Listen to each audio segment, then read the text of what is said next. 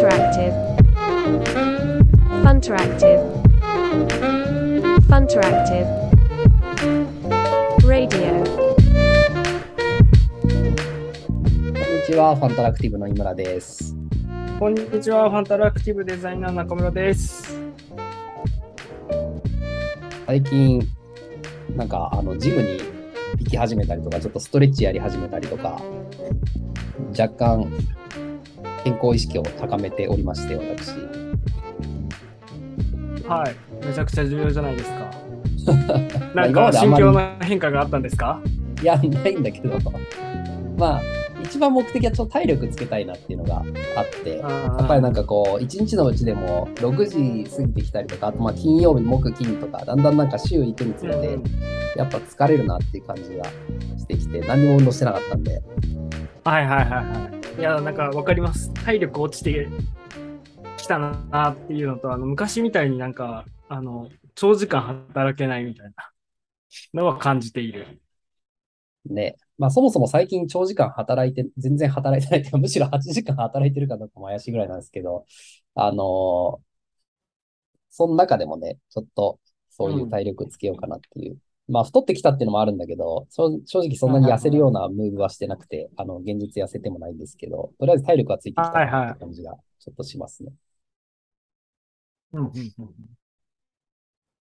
まあちょっと社内にもね、健康ムーブを起こしていきたいなと思っているんですが、ですね。はい。健康大事ですね。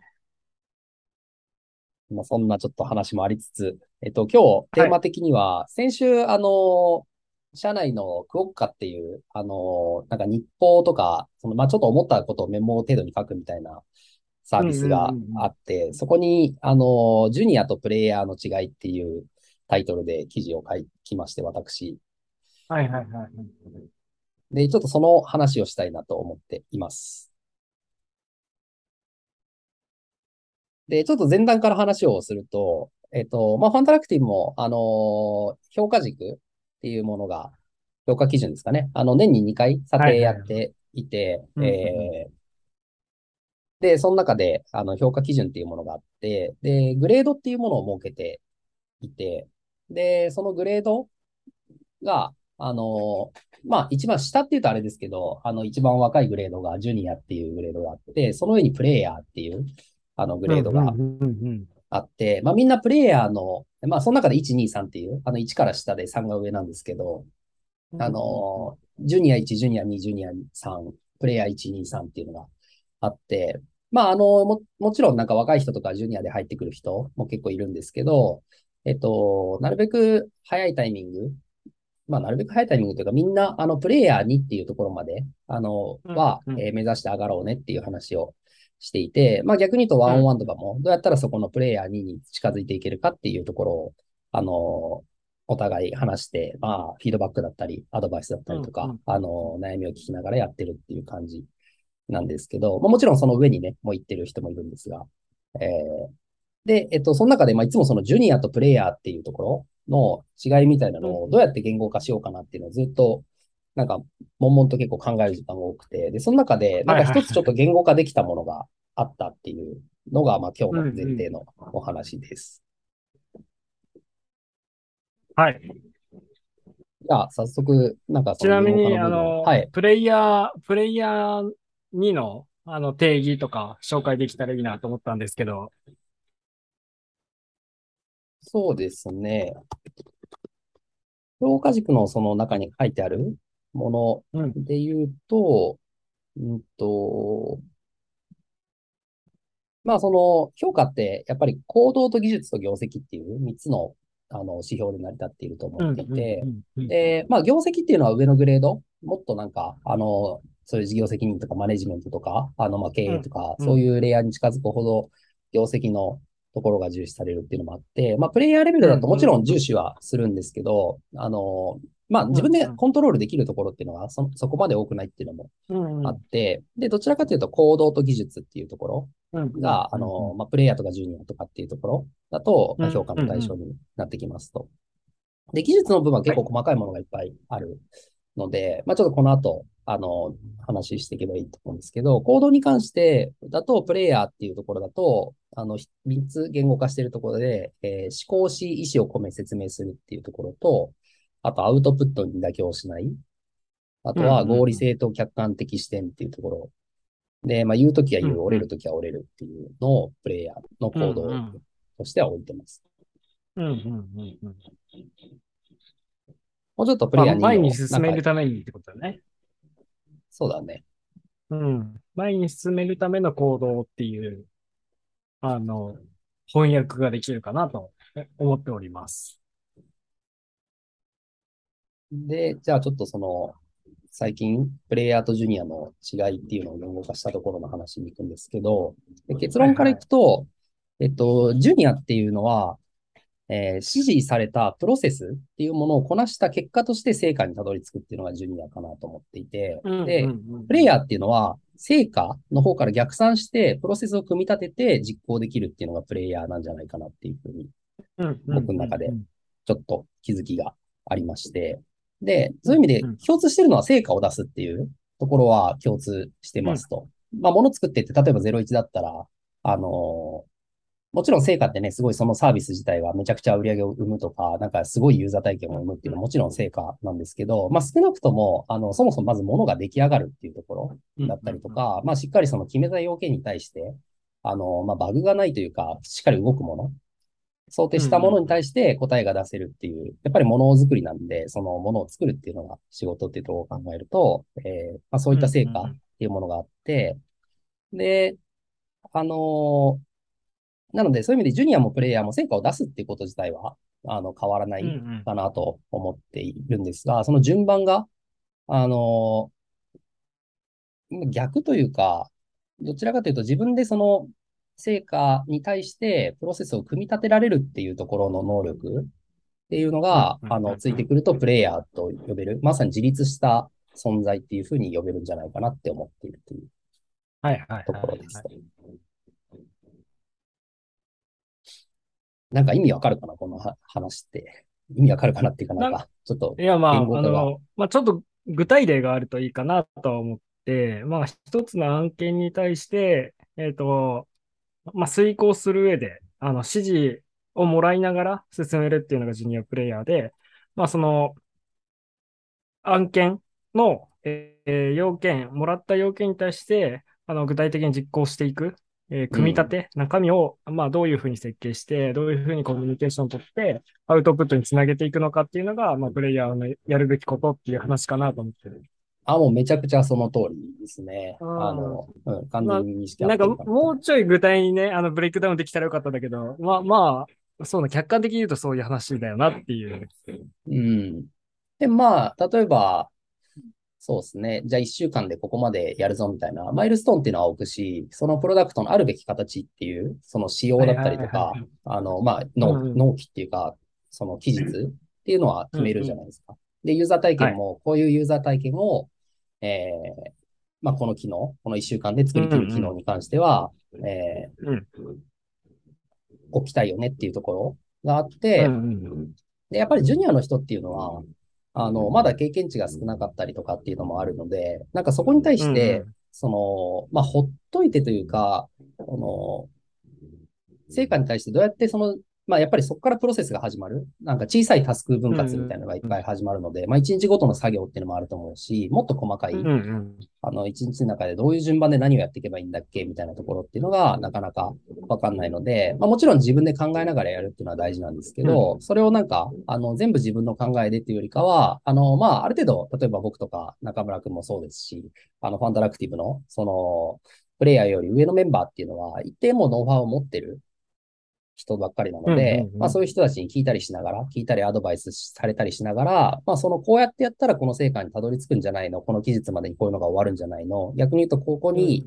この時までにこれ作るためには、こうこうこういう人にこういうコミュニケーションをとって、こういうタスクを終わらせて、こういうテストをやらないといけないじゃないのっていうふうに言われて、まあそれをあの自分の中で腹落ちさせて、で、まああとはやっぱり実行が必要なので、えー、まあそのためにあの必要なドキュメント読んだりとか、あの、まあもちろんコード書いたりとか、えデザインワークしたりして、えそれを実行して実現させていくっていうことうんうん。が求められる。まあそういう意味では素直さだったりとか、あとその、なんか成果っていうものをきちんと理解して、で、えーまあ、やっぱりやらないと前には進まないので、まあ当たり前なんですけど、やることだったりとか、あとまあ、そのミスも、特にジュニアの人の方がミスっていうのが多くなりがちだと思うんですけど、まあその、えーミスしたものをきっちり直していく、修正していくみたいなことっていうのが、うんうん結構泥臭くやっていくことは必要かなって思いますね。まあそうですね。まあよくあるパターンとして、その成果がすり合ってない状態でスタートするとか、まあそういったケースが、まあジュニアプレイヤー多いかなとは思っていて、まあ最初に成果をすり合わせて、まあここを目指そうねっていうのを、ま、まず合わせていくっていうのが一つ重要になってくるかなと。で、その中で、あの、疑問点だとか、あの、ど、どうやればそこにたどり着くのかっていう話を、まあジュ、ジュニアプレイヤー、まあ、プレイヤーもその視点で考えてると思うんですけど、まあ、しっかり持てるか。で、そのために必要な、まあ、アドバイスだとか、あの、必要な情報を引き出すための努力っていうのができれば、あの、うまくいくかなとは思ってる。うんうん。今まあ、そうですね。あの、私の部屋でめちゃくちゃ工事が入ってるんですけど、騒音大丈夫ですか？まあ、幸いにして、はい、大丈夫みたいですよ。あ まあ、僕からは聞こえてないので、はい。まあ、わかんない。この録画に、録音に何が入ってるかわかんないですけど。あ、もう、井村さんの声が聞こえないレベルで工事がされていて、すごいとこちょっと後でラジオ撮ってるんですよ。録音聞いて、はいちょっとチェックしてみます 何言ってたか。で、まあなんかその学生の頃とか、ちょっと僕らも小学生、中学生、高校生とかって結構いろいろテストをやって、なんかその点が出たりしてたと思うんですけど、まあなんか、あの、じゃあテストで90点取るっていう目標があったとして、で、その90点取るためには、こうこうこういう勉強が必要だよね、みたいなうんうん。ことを言われて、この教科書の何ページとこの教科書の何ページ勉強してね、みたいなのを言われて、で、まあ実際90点取るみたいなのが、まあジュニアの話かなと思っていてうんうん。うん、で、プレイヤーも90点取ってくださいって言われるのは変わんないんですけど、うん。と、そこの90点取るためには、じゃあ、あのどういう勉強をしなきゃいけないかとか、あの、じゃあ何日前にはどれをやんなきゃいけないのかみたいな。で、それがまあだんだんその、例えば、あの、一つの科目を90点取るみたいな成果だけじゃなくて、センター試験みたいに、なんか10個ぐらい科目があって、これは何点、これは何点、これは何点取って、で、全体的に、あの、合わせて300点取らなきゃいけないみたいな。まあちょっとそういう複雑な成果目標ができたときに、自分のタスクっていうのを整理して、優先順位整理しつつ、あの、気持ちを切らさず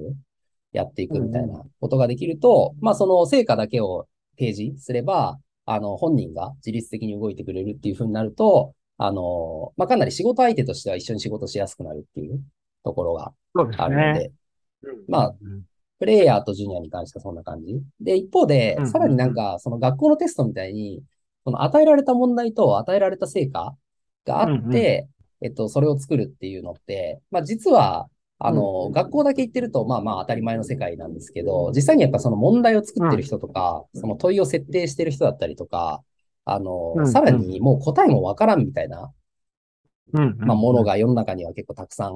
あって、で、そういうところを設定し出す方向に、まあ行くと、あの、うん。意外にそのテストに回答するっていうより、もっとなんか、下手すると10倍ぐらい深い世界っていうのが、あの、その先に広がってるなっていうのは思うんですけうんうんうんど、まあ、ジュニアとかプレイヤーっていうものに関しての、なんか、あの、まあ、少なくとも、その、評価的な意味で求めるところっていうのは、なんかそういうふうに言語化できるのかなっていうふうには思ったりします。はい。そうですね。まあ、我々の扱う案件自体がかなり難易度の高い、あの、答えのないところから答えを導いていくみたいなことが多いと思うので、まあそういう意味でいくと、まあ、どれだけ自立して思考ができるかっていうのは、一個ポイントにはなってきますよね。そうだね。その、うんうん。プレイヤー的思考というか。で、なんか、あの、僕前もこのラジオで話したかもしれないんですけど、なんか相手の立場になって考えるって結構、あの、みんなが持つといい視点だなというふうに思っていて、で、その、ジュニアの人とか、まあ、プレイヤーなりたての人とかっていうのは、なんかまだ、その、要はもっと、じゃあ、上のレイヤーの人っていうか、そういう問いを与えてくれてる人がどういうふうに考えてるのかみたいなのって、意外に想像なかなか難しいと思っていて、まあ逆もしっかり、またしっかりなんですけど、うん、何悩んでるのかわかんないみたいなのももちろんあるけど。で、そういう意味でプレイヤーの人たちとかジュニアの人たちが持ってほしい、その相手の考えみたいなところで言うと、まあ、あの、例えば僕とかその一緒に働きやすい人っていうところで言うと、もちろんその、ジュニアの人っていうのは、あの、ずっと指示をいっぱいしなきゃいけないので、うんうん、その成果を一緒に握りながら、まあ、あの、こう、こう、こういうふうにしよう、こういうふうにしよう、こういうふうにしようっていうのを、もちろん自分のタスクも考えながら、その人のタスクも考えていくっていうことが必要になってきて、うん、で、えー、来ますと。で、一方でそういうプレイヤーレベルの人と一緒に働くってなると、じゃあ俺はこっちやっとくから、うん、あなたはこっちよろしくね、みたいな、なんか本当の意味でその背中を預けるというか、まあ、よくなんか、漫画とかアニメとかで、あの、お互いに背中を預けて、あの、前の、後ろの敵は全部頼むわ、みたいなので、やったりすると思うんですけど、やっぱりそれが、あの、背中預けてるのがジュニアの人だと、どっちかというと、じゃあ先に右の敵倒して左の敵、その後倒した方がいいよ、みたいな感じの話で、結局、その自分が360度見なきゃいけないっていう風になるので、あの、その一緒に組む相手というか、まあ、相手の立場になって考えると、うん、そういうふうに、あの、指示を出す側の人は思ってますよっていうのは、なんか、一回考えてみるといい気づきになると思ってますけどね。そうですね。まあなんか360度敵に囲まれてる状態にジュニアプレイヤー連れてきたくないですけどね。あの、まあ、学びにはなるです。なるあ、そうだね。で、今、安坂が。180度ぐらいにしてほしい。そうそうそう。で、そう。一方で、その、だから成果に対して、その、適切な、まあ、プロセスを踏んでもらうっていうことを考えると、うんその成果の設定の仕方ってすげえ大事だなと思っていて、なんか簡単すぎても良くないし、ね、今言ってたみたいに、なんか難しすぎても良くない、うん、なんか一日でこの難しいサービスを作り切ってくださいみたいなものを出して、うん、なんでそれに対してタスク追いつかないんですかとか言っても、やっぱりダメなので、なんかそこすごい大事だなと思うね。うん、うん、うん、うん。そうですね。以前紹介したフィードバック入門とかでも、その人の成長とか、あの、モチベーションの源泉みたいなことがよくから語られてるんですけど、えー、いわゆる過度なストレスがかかる状態で学ぼうとすると、リスクが大きくて、あの成長がしないっていうあの研究結果が出ていて、で逆にあのすごいぬるま湯というか、あの簡単にできるものをあの与えても、それもストレス負荷があの少なすぎて成長につながらない。で、適切なストレスを与える与えることが重要で、その適切なストレスを自分で感じながら、えっ、ー、と、進められる。まあ、いわゆる、あの、よく僕のチームには、あの、ぬるま湯になってないかって話と、熱湯になってないかっていう話をするんですけど、まあ、程よい温度で一番、あの、熱くなれる温度になっているのかどうかがすごく重要だなっていうのはありますね。なんかあの、僕もね、中村くんも結構日本のプロ野球すごい好きで見たりしてるんで、なんか、まあ、つい、ついついなんか野球の話と絡めて話しちゃったりもジャイアンツ負けたんで、あの、いや、阪神勝ちましたね。よかったと。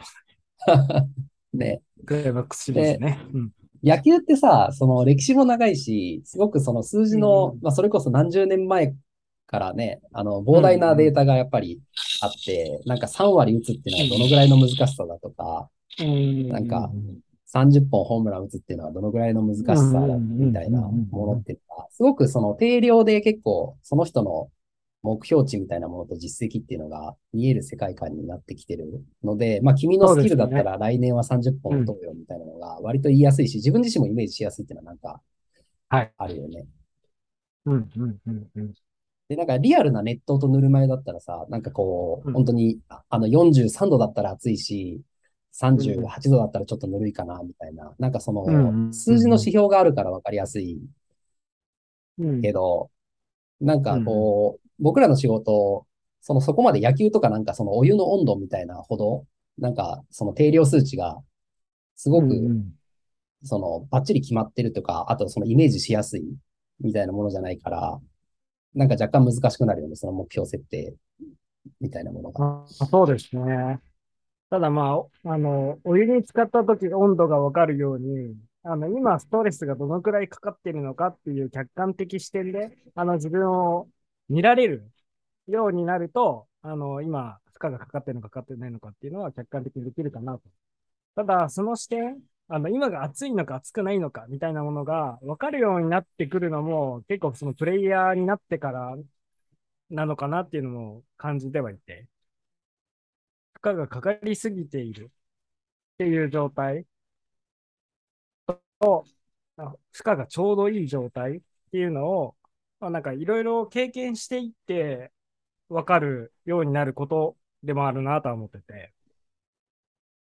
そうだね。なんかこう、そこ、まあやっぱりその、成果を定義する側のメンバーっていうのがいろいろ考えなきゃいけないのは、まあさっき言ってたストレス指数みたいなものっていうのって結構人によってやっぱり相対的なものじゃないですか。なんか、あの、絶対的なものというかは。で、温度が例えばじゃあ38度より上がちょうどいい温度だっていう時に、その36度ぐらいでももう暑いっすって言ってる人もいれば、まあ逆に暑すぎて大丈夫ですっていう人は、まあまあ、それはちょっとそれはそれで、あの、ストレス行き過ぎないように注意するだけでいいんですけど、でどっちかっていうと、その36度ぐらいでもう暑いっすって言ってる人に対して、いや大丈夫だよ、まだみたいな。で、36度だと、あの、プレイヤーの基準達してないぞみたいなことに、その気づかせてあげるっていうか、周りの人は普通に40度ぐらいのお湯入ってるぞっていうのを、あの、気づかせてあげて、で、まあもちろんストレスの、あの、その人のめちゃくちゃ無理にならないようにコントロールはするんだけど、あの、いい感じの刺激を、あ、今これ36度って俺ぬるいとこに入ってたんだみたいな、実は暑いと思ってたけど、みたいな。で、なると、あのすごくいい成長の仕方をしてくれるかなっていうのもあって、なんかそっちはそっちでちょっと意識しながらやったりしますよね、最近。まあ、そうですね。まあ、相対的指数と絶対的指数っていうのが、あの、世の中あると思うので、まあ、そこの基準に対して自分がどのあたりにいて、今どう感じているのかっていうのを客観的に見れるとね、すごく強いですよね。うん。うんうん。客観視がすごく重要だなとは思ってますね。ここの辺の話に関しては。うん。まあ、自分だけであの見見ちゃったり、うんうん、うん。自分だけで見ちゃったり、その会社の中だけで見ちゃったり、あの、まあ、日本の中だけで見ちゃったりすると、もしかしたら狭いかもしれない。広い視点の中で自分がどのぐらいの実力かっていう話と、あの、どうあるべきかっていうのは、あの、常に考えなきゃいけない項目かなとは思っていて、うん。うん、でそれはも多分、あの、ジュニアプレイヤーもプレイヤーも、あの、まあ、シニアプレイヤーだったとしても、やっぱその客観的視点っていうのはすごく重要で、その俯瞰で見る力っていうのが、うん、あの、まあ、それこそジュニアとプレイヤーで、あの、差が大きく開いてくるところかなとは思ってますね。